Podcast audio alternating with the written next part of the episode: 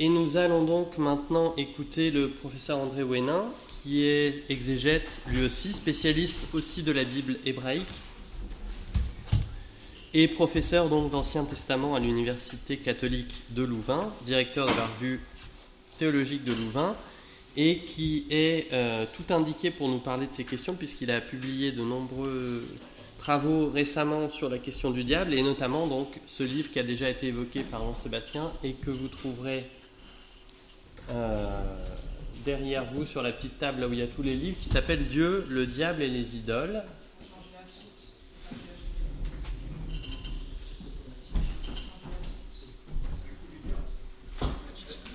Mais nous allons contrer le diable.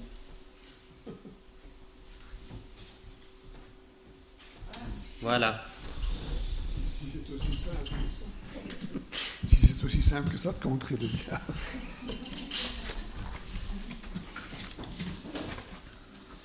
Alors on vous écoute.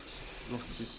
Voilà, donc euh, bonjour, euh, merci aux organisateurs de m'avoir invité et surtout de m'avoir permis de vous re- resservir quelque chose qui a déjà servi une première fois. Mais j'espère que le débat euh, pourra peut-être aussi m'aider à aller plus loin dans la réflexion que je vais vous proposer. Jean-Sébastien vous l'a dit, hein, dans la Bible hébraïque, il est peu question de Satan ou du diable. En fait, dans le livre de la sagesse de Salomon, qui est un livre qui a été écrit en grec et qui figure dans la Bible chrétienne, les traits du Satan ou du diable se font un peu plus précis, euh, comme le montrait Jean-Sébastien pour une littérature de la même époque. Et là, le diable, le Satan va devenir le diable précisément à la faveur du changement de langue, puisqu'on n'écrit plus en hébreu, mais en grec.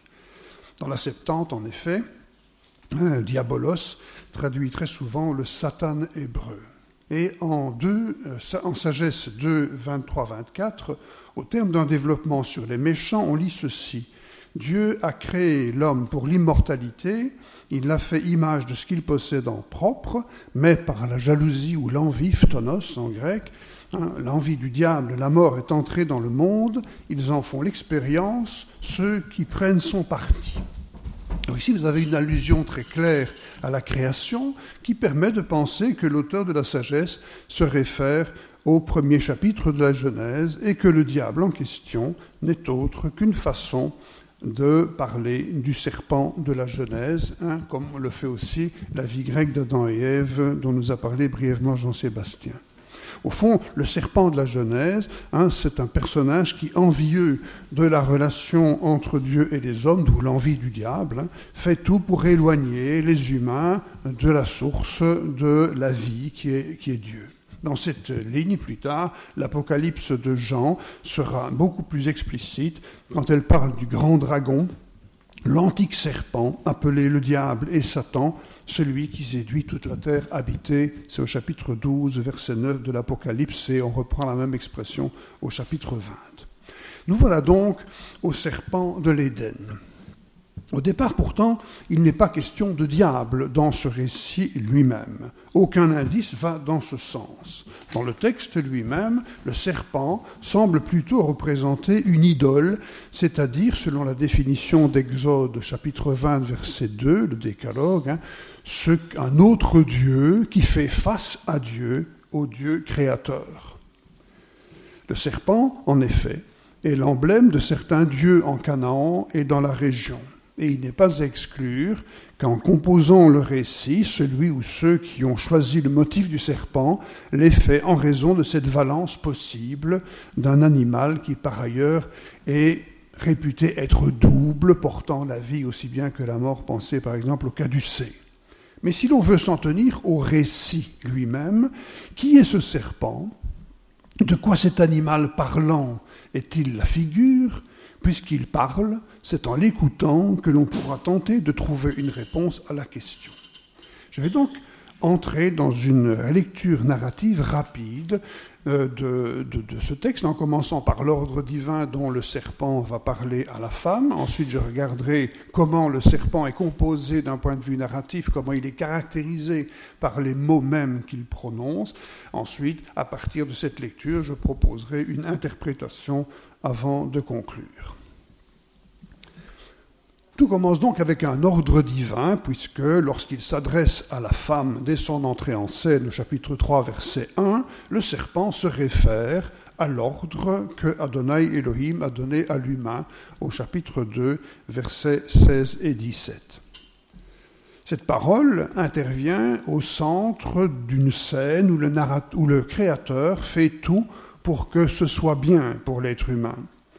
Et cet ordre est adressé à un être qui jusque-là est un être indifférencié, ni homme ni femme, ou les deux à la fois, comme vous voulez, et qui sera bientôt séparé en deux pour former deux êtres distincts. Cet être humain, hein, Adonai Elohim vient de le placer dans le jardin planté d'arbres qui sont beaux à voir et bons à manger, parmi lesquels l'arbre de la vie qui est au milieu du jardin et l'arbre du connaître bien et mal, si on veut traduire littéralement. C'est ce rapport avec les arbres, et donc avec la capacité de manger, donc de vivre, que l'ordre divin vient réguler. Et Adonai Elohim ordonne à l'humain en disant De tout arbre du jardin, manger, tu mangeras, mais de l'arbre du connaître bien et mal, tu n'en mangeras pas, car au jour où tu en mangeras, mourir, tu mourras. L'ordre divin est double. Il est positif, puis négatif. Dieu commande d'abord de manger de tous les arbres désirables pour la vue et bons à manger, il invite ainsi l'humain à jouir largement de tout ce qui est donné. Dieu met ensuite une limite à cette jouissance. L'humain ne doit pas manger d'un arbre particulier au nom mystérieux, littéralement l'arbre du connaître bien et mal, car le jour où il en mangera, il mourra, dit Adonai Elohim. Il emploie là une expression qui ne permet pas de savoir s'il formule une menace de mort pour qui transgresserait l'interdit, ou un avertissement destiné à protéger l'être humain d'un acte qui entraînerait sa mort. Cette ambiguïté est fondamentale et je vais y revenir. Cet arbre du connaître bien et mal, en réalité, est absolument inconnu ailleurs, que ce soit dans la Bible ou dans la littérature du Proche-Orient ancien. Et donc je me garderai d'en donner une interprétation a priori, comme c'est fait souvent, une interprétation qui ne se tienne pas aux données du texte où il apparaît, du seul texte où il apparaît. D'ailleurs, la traduction elle-même, l'arbre de la connaissance du bien et du mal, me semble sans doute un peu exagérée. En tout cas, elle ne tient pas compte d'une polysémie des adjectifs qui peuvent être aussi substantifs ou adverbes de bien et mal. En tout cas, pour la dame, donc pour le personnage qui, dans la fiction du récit, entend l'ordre de Dieu, l'interprétation en est difficile.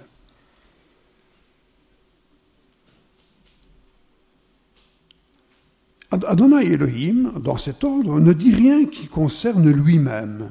Il se contente de parler de l'humain, de sa nourriture, donc de sa vie, mais aussi d'un comportement susceptible de provoquer sa mort. Surtout, il ne dit rien de la... Excusez-moi, je ne suis plus exactement... Je suis en train de retourner en arrière, excusez-moi. En tout cas, il ne dit rien, voilà, de son, son, intention, de la visée qui est la sienne quand il donne ses ordres. Surtout, il ne précise pas, dans ces conditions, si l'humain s'en tient à la partie positive du précepte, il tendra à voir en Dieu un être bon et bienveillant qui lui permet de satisfaire le désir éveillé par tous les arbres qui sont beaux à voir et bons à manger, y compris l'arbre de la vie, et qui cherche à le protéger d'un danger mortel, un Dieu bon et bienveillant. En revanche, si c'est l'interdit, si c'est l'interdit qu'il met en avant, tout dépend de la façon dont il va comprendre les derniers mots de mort tu mourras. S'il entend ces mots comme un avertissement visant à le détourner d'un danger de mort, il sera conforté dans l'idée qu'il s'agit d'un Dieu bon qui veut sa vie et son bien. Et si en revanche il y perçoit une menace de mort, il se demandera si Dieu n'est pas plutôt un être sévère et dur qui, de manière arbitraire, vient l'empêcher de jouir de tout ce qu'il donne, et cela sans dévoiler ses raisons et encore moins ses intentions. Ainsi, pour l'être humain qui reçoit cet ordre, la question se pose.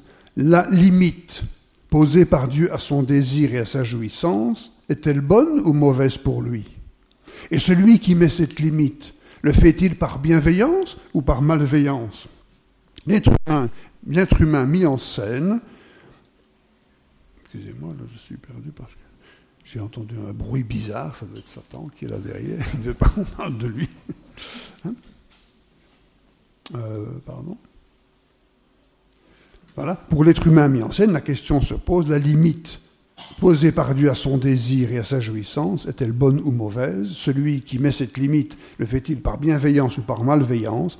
L'être humain mis en scène dans le récit ne peut pas le savoir, et c'est la raison pour laquelle l'arbre est désigné par ce nom. Il ne permet pas à l'humain de connaître ce qui est bien et mal.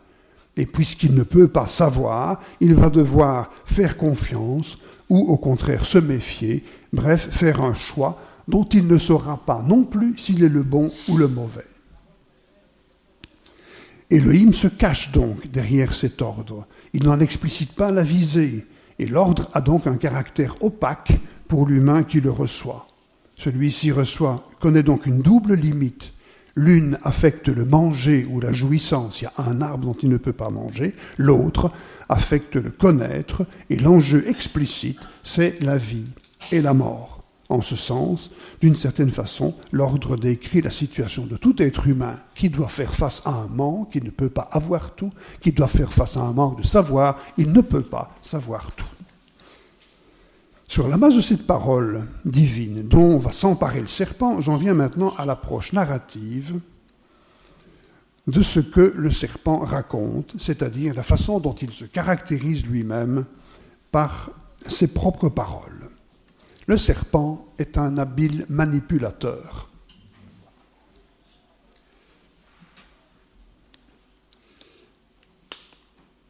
Il est introduit dans le récit par ces mots. Or le serpent était nu ou astucieux, c'est un jeu de mots en hébreu, plus que tout vivant des champs qu'avait fait Adonai Elohim, et il dit à la femme, vraiment, oui, Elohim a dit, vous ne mangerez pas de tout arbre du jardin. Si pour les humains, l'ordre donné par Adonai Elohim est opaque, quand le serpent parle à la femme de ce que Dieu a vraiment dit, comment euh, il met le doigt sur un point sensible. Qu'est-ce que Dieu a dit au juste? Et comment peut-on le comprendre? On notera qu'après une introduction rapide au verset 1, le récit va laisser les deux personnages dialoguer. Nulle part on ne commentera leurs paroles, c'est donc au lecteur à tenter de comprendre ce qui se passe dans la scène auquel il assiste. Néanmoins, en introduisant le serpent comme astucieux, et même le plus astucieux, le récit fournit au lecteur une indication importante. Si cet animal qui parle est suprêmement astucieux, voire rusé, une des tâches du lecteur est de chercher l'astuce, d'éventer la ruse, de se montrer plus fin que le serpent. Pour cela, il va devoir être extrêmement attentif à ce que le serpent dit et à la manière dont il converse avec la femme. D'emblée, les deux premiers mots qu'il prononce, afki en hébreu, manifestent sa subtilité. Ils sont difficiles à rendre. Ils introduisent une affirmation tout en laissant entendre qu'il n'est pas sûr que cette affirmation soit juste. De la sorte, sans le dire et apparemment sur un ton ingénu, le serpent invite la femme à entrer en dialogue avec lui concernant ce que Elohim a dit. Pourtant, sa première phrase est tout sauf ingénue. Commençons par le plus évident. Pour rappeler la parole d'Adonai Elohim, le serpent reprend les mots prononcés par ce dernier, mais subtilement, il déplace la négation de la deuxième partie de l'ordre, de l'arbre tu n'en mangeras pas, vers sa première partie où il était question de tous les arbres, de tout arbre, manger tu mangeras. Néanmoins, ce que le serpent dit est correct. En effet, si Dieu a interdit un arbre, l'humain ne peut pas manger de tous les arbres, puisqu'il y en a un dont il ne peut pas manger. Mais la formulation est suffisamment ambiguë et permet de comprendre que Dieu a dit vous ne mangerez d'aucun arbre du jardin, comme le traduisent souvent d'ailleurs les Bibles. Ainsi, tout en n'étant pas fausse, la phrase du serpent induit l'idée que Dieu a interdit tous les arbres. Et c'est ainsi, du reste, que la femme va comprendre, puisqu'on le verra tout à l'heure, hein, elle va corriger le serpent en commençant par dire du fruit des arbres du jardin, nous mangeons. Mais remarquez tout de suite l'astuce du serpent. Hein. En manipulant la parole divine, il dit vrai tout en suggérant du faux. Et surtout, en mettant en avant la négation, il occulte le don initial pour ne garder que l'interdit, en suggérant même que cet interdit n'affecte pas seulement un arbre et au fond tous les arbres. En mettant en évidence la seule limite ou l'interdit, le serpent escamote le don des arbres. Or, dans l'ordre que Dieu donne à l'humain, la jouissance de tous les arbres est justement l'élément qui invite à comprendre la parole en un sens positif, qui peut faire penser que cet ordre vient d'un Dieu bien intentionné. Mais privé de cette partie positive, l'ordre devient un interdit arbitraire qui revient à empêcher l'humain de vivre. Vous ne mangerez pas. Le Dieu qui l'a donné apparaît dès lors comme un adversaire des humains, comme quelqu'un qui ne veut pas qu'ils vivent, pleinement. La femme va alors tenter de résister. La phrase du serpent se termine par des points de suspension, et en tout cas il appelle une suite, d'autant plus que les premiers mots sont une invitation au dialogue sur ce que Dieu a dit. Et donc la femme va dire au serpent, du fruit des arbres du jardin, nous mangeons, mais du fruit de l'arbre qui est au milieu du jardin, Dieu Elohim a dit, vous n'en mangerez pas et vous n'y toucherez pas, de peur que vous mouriez. En brillant sur le serpent, la femme donc rectifie son affirmation. Mais tout en rappelant la partie positive de la parole divine, la femme la déforme. Elle souligne qu'ils peuvent manger des arbres du jardin, mais elle ne parle pas d'un don que Dieu leur aurait fait. Le fait de manger apparaît plutôt comme allant de soi, comme un droit acquis. Nous mangeons. Dès lors, dans la bouche de la femme, seul l'interdit vient de Dieu.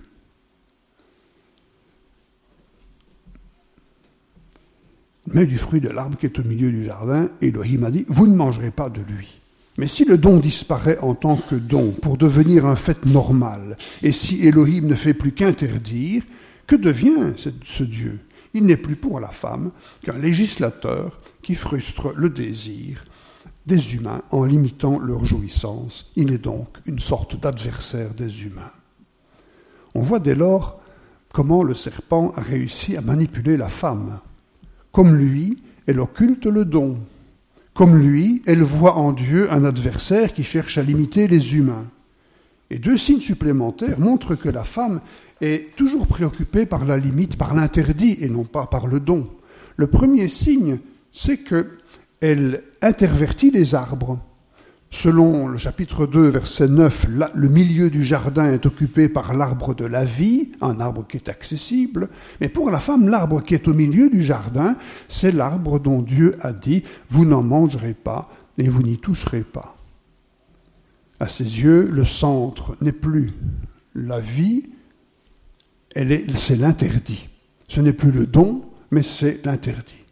Un second indice va montrer comment cet interdit est prégnant pour la femme, c'est qu'elle le redouble. Elle dit vous n'en mangerez pas et vous n'y toucherez pas. Ainsi, reformulé, l'ordre divin apparaît encore plus arbitraire, tandis que le Dieu qui l'a donné prend des traits de plus en plus durs. Mais qu'est-ce qui pousse la femme à parler ainsi? La suite va le laisser entendre, c'est la peur, la peur de la mort dont Dieu a parlé. C'est la peur du châtiment, qui l'a conduit à dresser une barrière supplémentaire entre elle et la transgression qui lui vaudrait ce châtiment.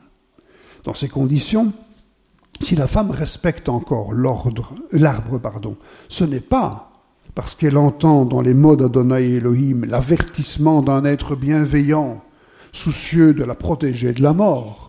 C'est au contraire parce qu'elle les comprend comme une menace de châtiment brandie par une divinité sourcilleuse sévère, une divinité qui lui fait peur. Ainsi le serpent a réussi à lui faire comprendre l'ordre de Dieu dans un de ces deux sens possibles. Dieu a fixé une limite qu'il est interdit de transgresser sous peine de mort. C'est alors que le serpent va porter son estocade. Enchaînant directement sur les mots de la femme, le serpent s'emploie sans tarder à calmer l'angoisse que provoque en elle la menace de mort, et il leur dit Mourir, vous ne mourrez pas. Il n'y a donc pas de raison d'avoir peur. En parlant ainsi, le serpent s'oppose de front à ce que Adonai Elohim a dit Mourir, tu mourras. De la sorte, il insinue que Dieu a menti, tout en s'opposant à lui. Mais pourquoi Dieu aurait-il menti? Pourquoi pose-t-il un interdit et menace-t-il de mort les transgresseurs? Eh bien, c'est à cette question que le serpent va répondre à mi-mot au verset 5.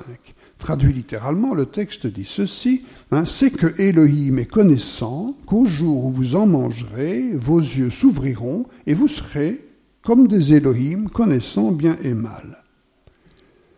Qu'est-ce que le serpent fait avec ces derniers mots?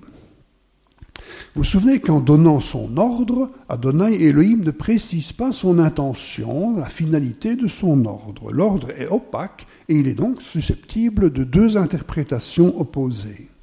Ici, le serpent va exploiter l'opacité de l'ordre et prétendre dévoiler ce que l'ordre cachait, sa visée secrète. En effet, après avoir réussi à imposer une des deux interprétations de l'ordre, c'est un Dieu dur et sévère, malveillant, qui les prive de l'arbre central et qui les menace de mort, une fois qu'il a imposé une des deux interprétations de l'ordre, il explique à la femme pourquoi Dieu a donné cet ordre de manière à la pousser à se méfier de Dieu. Car loin de parler d'Adonai Elohim comme d'un ami qui veut le bien des humains et qui donc mérite leur confiance, le serpent achève d'embrasser un, un, portrait négatif, celui d'un adversaire à la bienveillance suspecte qui s'oppose à leur plein épanouissement et dont ils ont donc intérêt à se méfier. Mais il le fait à travers des sous-entendus qu'il faut tenter d'expliciter. Pourquoi donc Dieu ment-il quand il menace les humains de mort? Selon le serpent, c'est parce qu'il sait que s'ils mangent, ils seront comme lui, connaissant bien et mal. Et cela, j'explicite le sous-entendu, Dieu ne le veut pas. La femme est ainsi amenée à comprendre que Dieu les menace de mort pour garder jalousement pour lui le privilège qui fait sa supériorité, à savoir connaître bien et mal. Elohim les considère donc les humains comme des rivaux dont il se méfie et qu'il entend maintenir par la peur dans leur statut inférieur. Mais s'il agit ainsi, c'est parce que lui-même a peur des humains. C'est bien pour cela qu'il cherche à les tenir à distance de son privilège de savoir par cet ordre arbitraire. Mais faisons un pas de plus. En suggérant cette image négative de Dieu, le serpent se présente lui-même comme l'allié bienveillant des humains contre cette divinité ennemie de la vie et de son épanouissement. De plus, il parle comme quelqu'un qui sait ce que Dieu sait, mais qu'il ne veut pas dire. Il se présente ainsi comme l'égal de Dieu, précisément sur le plan qui le caractérise, la connaissance. Dès lors, le serpent se donne lui-même l'image d'un Dieu qui, au contraire de l'autre, veut que les humains aient la connaissance, qui fera d'eux aussi des égaux de Dieu. Il se montre comme un Dieu bienveillant, un Dieu qui veut leur bonheur, contre ce Dieu malveillant qui cherche à les priver de l'essentiel. À ce point, pour la femme, c'est la parole de Dieu, mourir tu mourras, contre la parole du serpent, mourir vous ne mourrez pas. Devant ces deux divinités opposées, la femme va devoir opter, elle va devoir croire l'un ou l'autre. Et la suite montre que c'est au serpent qu'elle se fie, suivie sans la moindre résistance par son homme. Pourtant, à s'en tenir à la logique du texte, la proposition du serpent est d'une perversité consommée. Au moment où il affirme que si la femme mange, ses yeux s'ouvriront, il est en train de l'aveugler. ce qu'il propose en effet en disant Vous serez comme des Élohim, c'est en fait devenir comme un Dieu jaloux de sa supériorité, qui refuse de partager l'essentiel avec eux, comme un Dieu qui voit l'autre non comme un partenaire mais comme un rival qu'il faut tenir à distance par la peur, comme un être méfiant qui cherche à tromper et qui, brandit de graves menaces pour se protéger lui-même.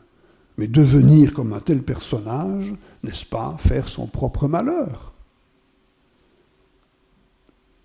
Choisir sa propre perte Bref, tandis que le serpent se présente comme un Dieu bienveillant et fait miroiter la possibilité d'un parfait accomplissement, il précipite les humains vers leur perte Et donc, sans sortir de la fiction du récit, on peut dire que ce serpent est diabolique, car je vous disais qu'il y avait une astuce. Après avoir lu ainsi le récit en regardant de près qui est le serpent à travers sa façon de manipuler la femme, j'en viens à une proposition d'interprétation. Jusqu'ici, donc, la, la, fin de ce récit, pardon, que je n'ai pas encore lu, hein, va montrer au fond comment les humains connaissent le malheur quand ils croient ce que le serpent dit plutôt que de se fier aux paroles de Dieu. Ce texte raconte une erreur. Et celle-ci est enracinée par le récit lui-même dans l'idolâtrie puisque je vous l'ai dit, le récit fait parler le serpent de sorte que le lecteur astucieux se rende compte qu'il se présente lui-même implicitement sous les traits d'un autre Dieu face à Dieu. Quand on dit idolâtrie, on n'a pas encore dit grand-chose. Parce que quelle est la racine de l'idolâtrie? Quelle est la racine anthropologique de l'idolâtrie? Autrement dit, de quoi ce serpent est-il la figure? La suite du récit va ébaucher une piste d'interprétation directement lié aux paroles du serpent.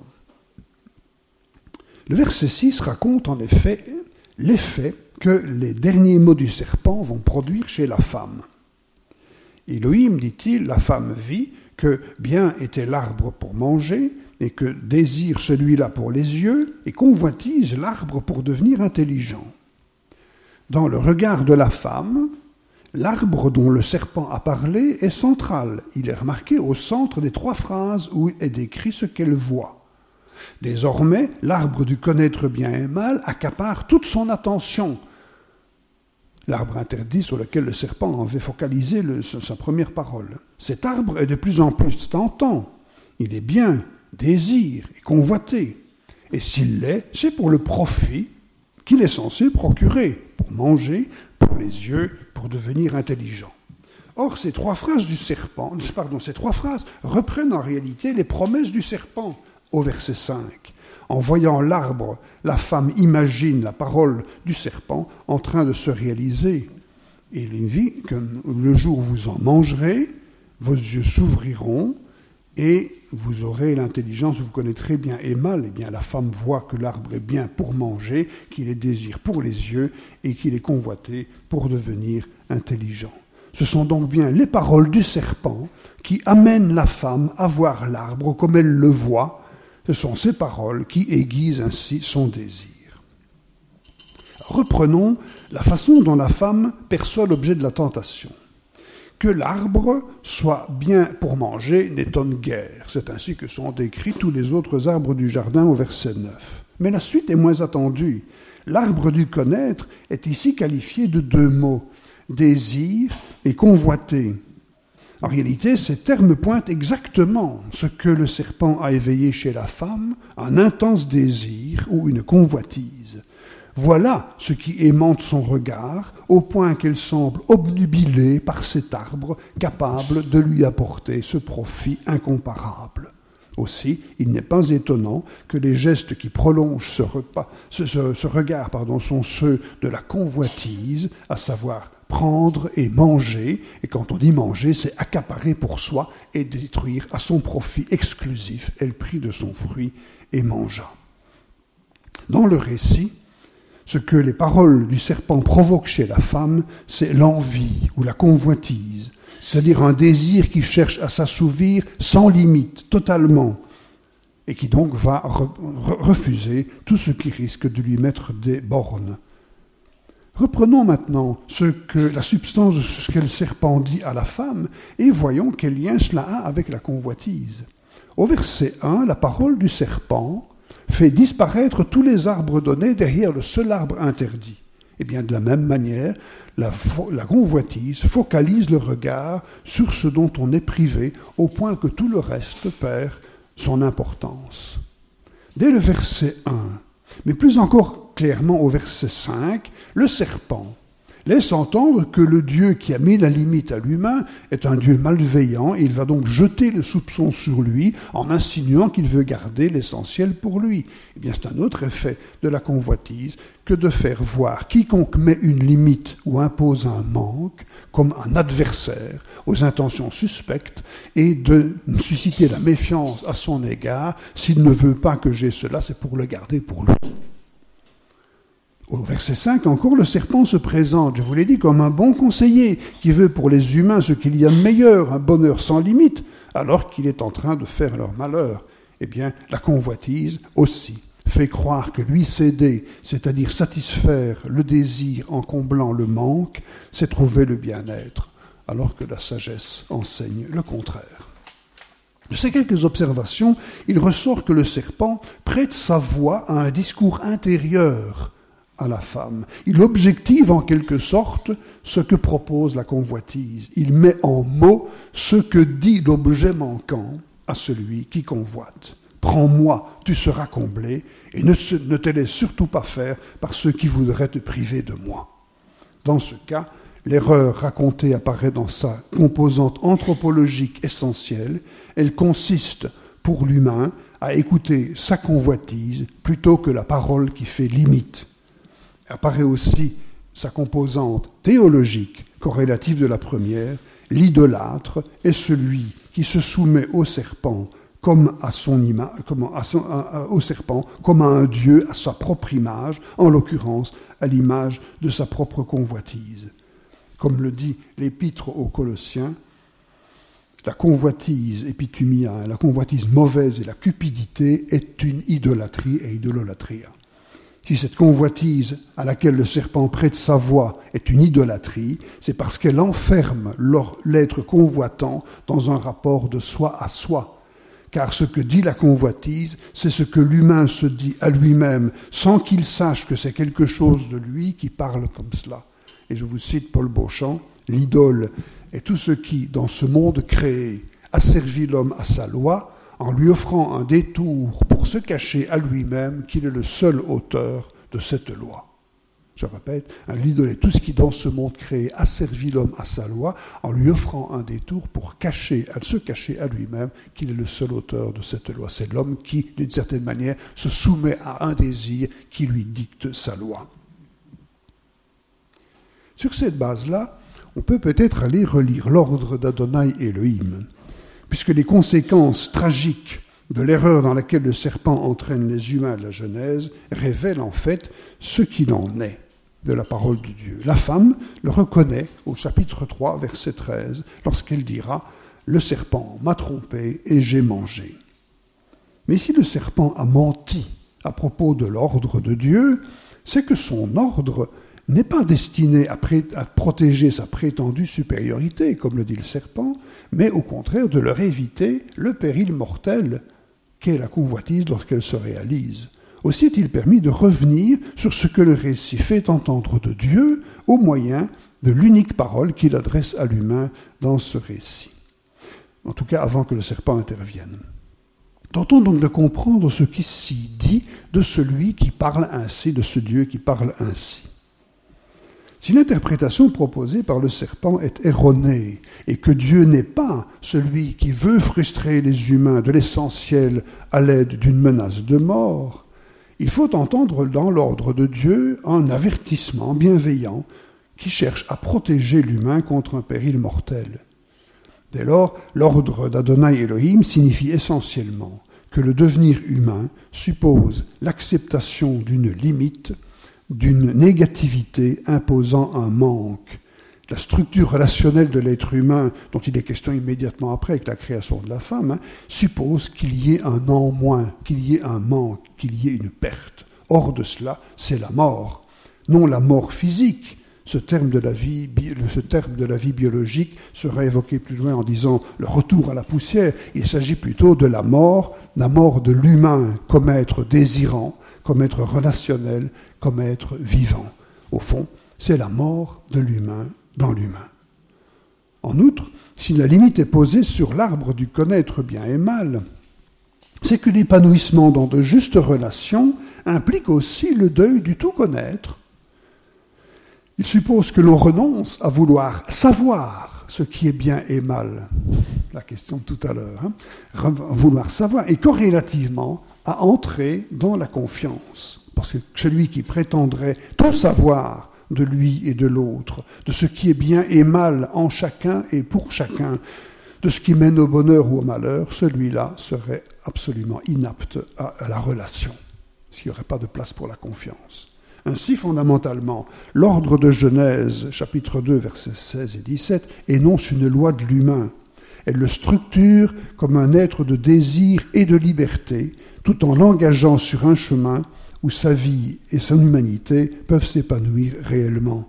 En ce sens, cet ordre est un signe de la bienveillance du Créateur pour l'être humain, même si la froideur distante d'une loi derrière laquelle il se cache suggère l'image d'un Dieu peu généreux.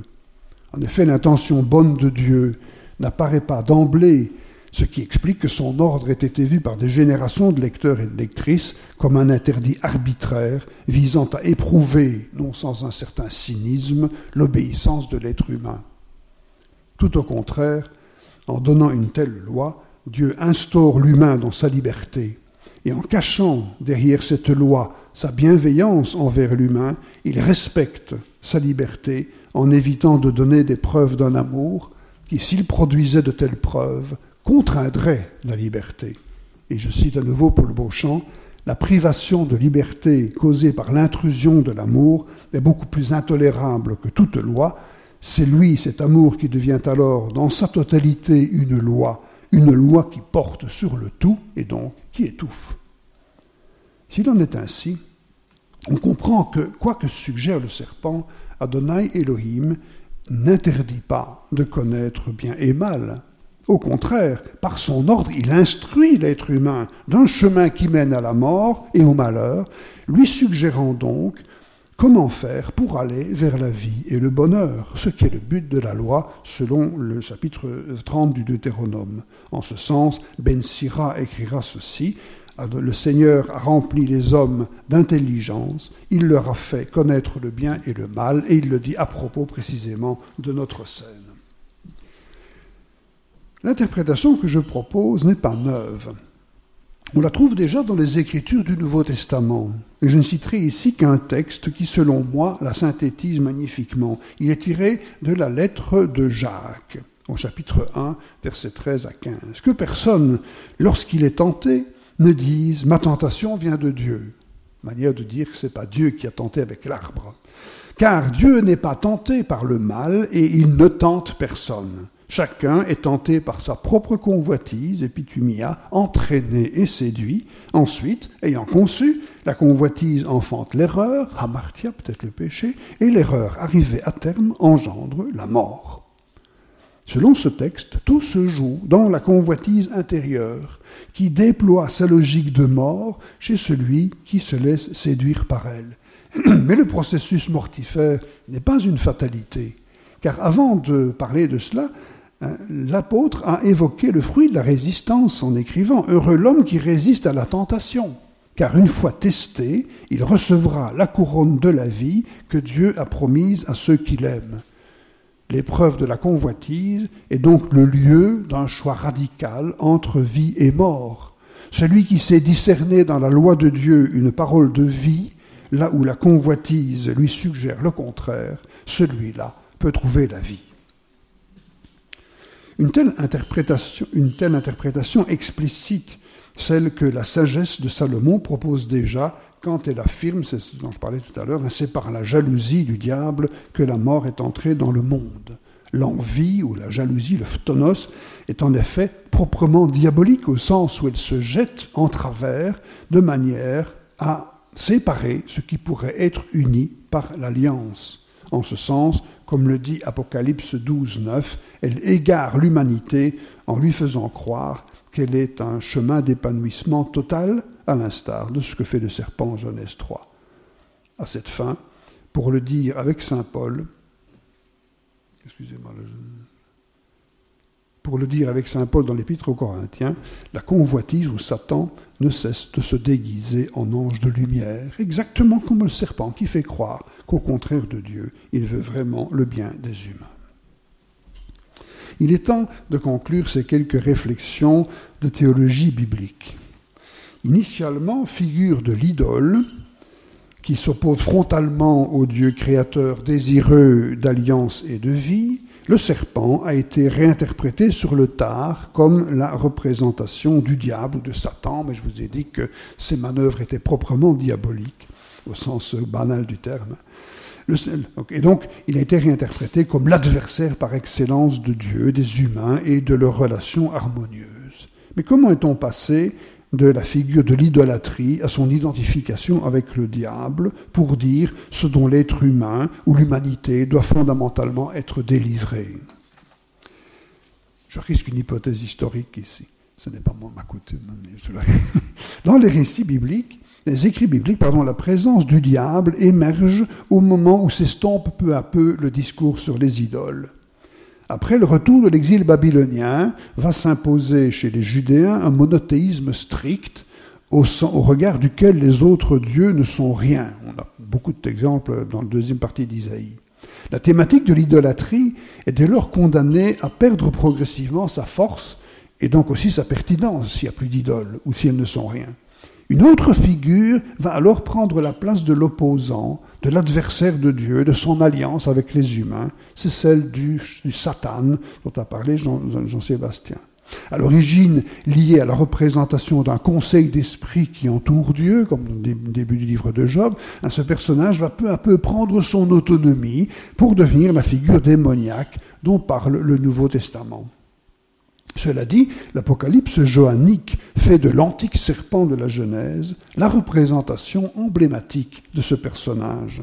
Voilà qui suggère que la représentation biblique du diable puise pour l'essentiel sa substance dans ce que figurait avant cela l'idole. C'est que lui aussi est profondément lié à la convoitise de l'humain qu'il attise quand il le tente.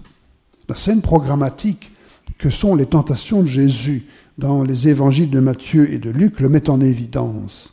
Qu'est-ce que Jésus s'entend proposer par le diable? C'est Matthieu et Luc qui l'appellent comme ça. Matthieu l'appelle aussi le tentateur ou Satan. Comment combler le manque que le jeune a creusé en lui?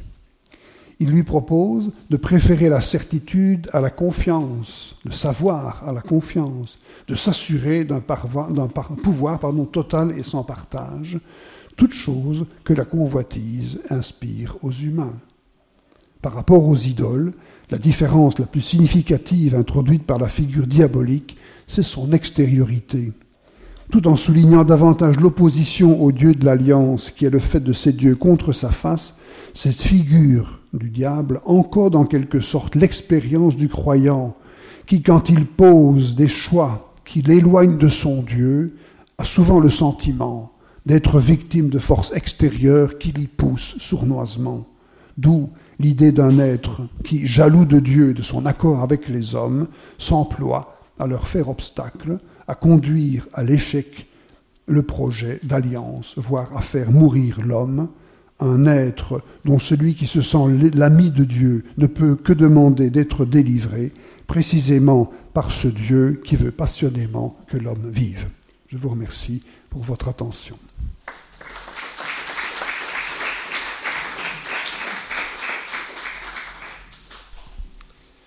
Merci beaucoup.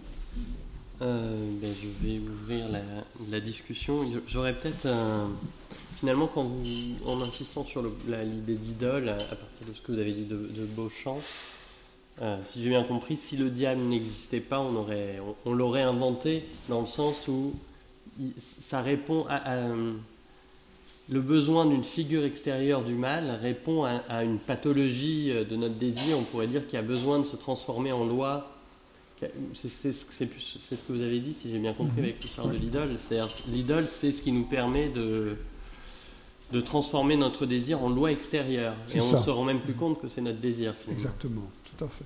Et donc c'est clair que pour moi, il y a dans le, je ne vais pas me prononcer sur la genèse historique, mais c'est clair qu'en tout cas, dans, quand on réfléchit à partir des textes que j'ai choisis pour euh, réfléchir à cette, à cette figure, c'est clair qu'il s'agit bien d'une certaine manière de montrer que ceci, comment, là où l'être humain a prise quand il s'agit du mal, c'est sur son propre désir. Mm-hmm. Et pas seulement individuel, mais aussi la façon dont un désir peut se développer d'un point de vue collectif, évidemment, même si dans le texte j'ai bien dû parler d'Adam et puisque c'était d'eux qu'il s'agit. Mais donc c'est tout à fait dans la gestion du désir que d'une certaine manière venait se greffer l'idole et que d'une autre manière le diable va représenter cette autre figure extérieure qui n'a plus rien de divin en tant que tel, mais au contraire qui est purement l'adversaire, alors que les idoles sont des adversaires mais qui se cachent derrière la divinité, si je peux dire. Et puis il y a un autre point qui m'a beaucoup frappé, c'est le rapport à la vérité d'une part, et puis à la bonté de Dieu. Et ça m'a fait penser qu'il y a vraiment une constante, là pour le coup, sur le. Qui va probablement solidifier au fur et à mesure, mais sur la figure du diable, qui n'est pas un menteur au sens strict, en tout cas dans la théologie médiévale. Euh, c'est plutôt quelqu'un qui effectivement va jouer sur le double sens que sur le mensonge euh, à proprement parler. C'est-à-dire la tromperie est une tromperie vraiment particulière. C'est pas dire le contraire de ce que dit Dieu, mais c'est plutôt utiliser les termes mêmes, utiliser la vérité en la retournant euh, contre elle-même, on pourrait dire. Et ça, je crois que c'est vraiment une constante. ça m'a fait penser au texte de, Saint Anselme sur la chute du diable, où le, et c'est lié à la question de la bonté de Dieu, mais un peu à l'inverse. Il dit si le diable a pu chuter, finalement, c'est pas parce qu'il s'est trompé sur la nature de Dieu. Il savait que Dieu était bon, mais il pensait qu'il était tellement bon qu'il lui pardonnerait, y compris de euh, son péché. Et donc bref, il y a un peu cette même idée que c'est pas c'est pas une euh, c'est pas une erreur finalement le, péché ou le, le mal, mm-hmm. y compris quand c'est dans l'opposition à Dieu, c'est une euh, un double sens, une, une, mauvaise interprétation d'une mhm. vérité. Oui, mais en écoutant Jean-Sébastien tout à l'heure, je me disais d'ailleurs que le, la, figure de Satan, au sens où il s'agit d'un être, disons, extraterrestre, euh, il naît précisément dans le livre de Job ou dans la vision de, Zacharie, hein, c'est-à-dire comme un, un conseiller de la cour de Dieu. Autrement dit, il naît dans l'ombre de Dieu d'une certaine manière. On pourrait dire que dans le, livre de Job, il joue le, rôle de l'avocat du diable.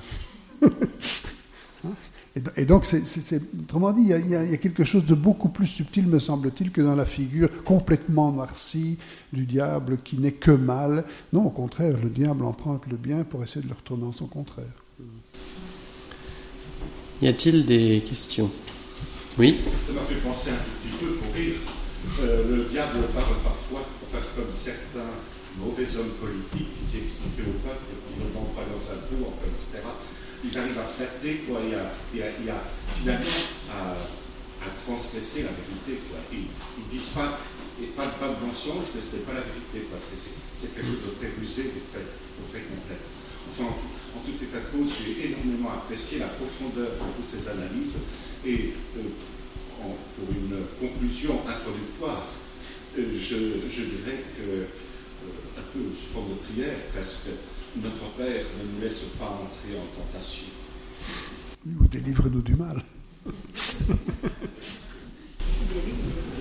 qu'on connaît la faiblesse. Oui.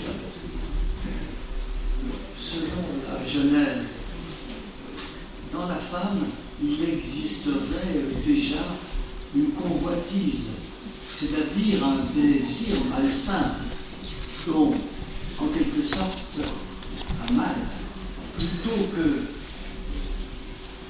l'obéissance au pacte avec Dieu. Oui, là aussi on a accusé la femme. Hein.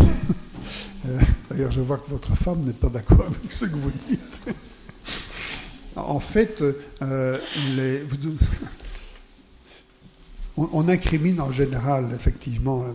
mais donc, quand vous parlez de, désir malsain, en réalité, le, texte montre précisément comment un, désir peut devenir malsain lorsqu'il n'accepte plus qu'une juste limite vienne le structurer et donc vienne lui, lui mettre un manque. Mais en fait, euh, je pense que dans, enfin, le récit, en tout cas lorsqu'on le prend d'un point de vue narratif, comme j'ai essayé de le faire dans plusieurs ouvrages, hein, en, fait, le, le premier qui fait cette erreur-là, ce n'est pas la femme, c'est l'homme. C'est l'homme lorsqu'il prend possession de la femme en disant celle-ci, et donc sans la tutoyer, sans entrer en relation avec elle, celle-ci c'est l'os de mes os, la chair de ma chair. Remarquez comment il la ramène à lui, un l'os de mes os. D'ailleurs, elle s'appelle Raïcha parce que moi c'est Ish, autrement dit, c'est par rapport à lui qu'il donne un nom à la femme. Et donc il y a quelque chose du, geste de convoitise qui précède en quelque sorte le, comment, l'avenue du serpent. Ce sont des, étudiants africains qui m'ont fait, comprendre ça quand ils m'ont dit un jeu, mais vous savez, monsieur le professeur, non, prof, parce qu'ils disent pas monsieur, vous savez, professeur, euh, quand on voit un serpent, en fait, il était déjà là, mais on ne l'avait pas vu. Et je me suis dit, tiens, dans la jeunesse, est-ce que le serpent ne serait pas là avant? Eh bien, je pense que oui. C'est-à-dire qu'il y a là, en, fait, si vous voulez, il y, a, deux types de limites qui sont opposées. Ici, j'ai parlé de la limite concernant les arbres. Mais juste après, quand l'être humain va être coupé en deux pour former homme et femme, Dieu va opérer pour chacun une limite. Et en plus, comme ça se passe dans la, dans la, torpeur, il n'y a pas de connaissance. Autrement dit, il y a une perte de connaissance sur l'origine de chacun, ce qui fonde chacun dans ce qu'il est dans la différence avec l'autre. Autrement dit, il y a un perte d'intégrité, un manque et une, non-connaissance. Et qu'est-ce que fait Adam Sinon reprendre la femme comme son objet, autrement dit pour combler le manque qui était fait, et prendre connaissance puisqu'il affirme savoir qui elle est, alors qu'en fait il ne le sait pas. Hein? Et donc vous avez en fait exactement le même mouvement d'un côté et de l'autre hein, à propos des deux lieux où l'être humain est présenté comme un être structurellement marqué par une limite, parce que cette limite-là est le lieu précisément de l'entrée en relation. En fait, la première relation entre Adam et Ève, c'est une relation qui ne se noue jamais. Vous pouvez regarder dans toute la Genèse, il n'y a aucun dialogue entre ces deux êtres, aucun. il y en a un qui prend, qui, il y en a un qui parle de la femme, l'autre qui parle avec le serpent, mais jamais entre eux. Voilà, donc ne jetons pas la pierre à la femme.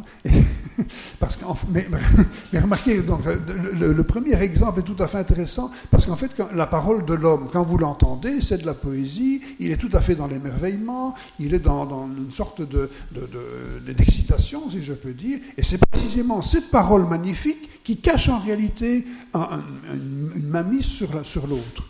Donc de nouveau, ici, on est dans quelque chose qui dit quelque chose de vrai, mais qui le dit de telle sorte que ça devient faux, que ça sonne faux d'une certaine manière. Et donc on est de nouveau dans un, jeu sur vérité et, mensonge qui est beaucoup plus subtil que celui que l'on veut bien le reconnaître. D'ailleurs, si vous voulez apprendre à mentir, mettez-vous à l'école du serpent. C'est-à-dire, faites du faux avec du vrai. C'est beaucoup plus crédible. Si vous voulez on peut accuser le serpent, mais si vous en avez contre les femmes, l'autre personne qui. Non, non, je, dis, je blague. L'autre personne dans la Genèse qui, qui, vous, qui, vous, tisse un tissu de mensonge avec la vérité, c'est la femme de Putiphar. Hein. C'est vraiment la dentelière du mensonge. C'est des bons exemples si vous voulez apprendre vraiment à mentir. c'est une façon indirecte de dire que la Bible, c'est pas un livre de modèle à imiter.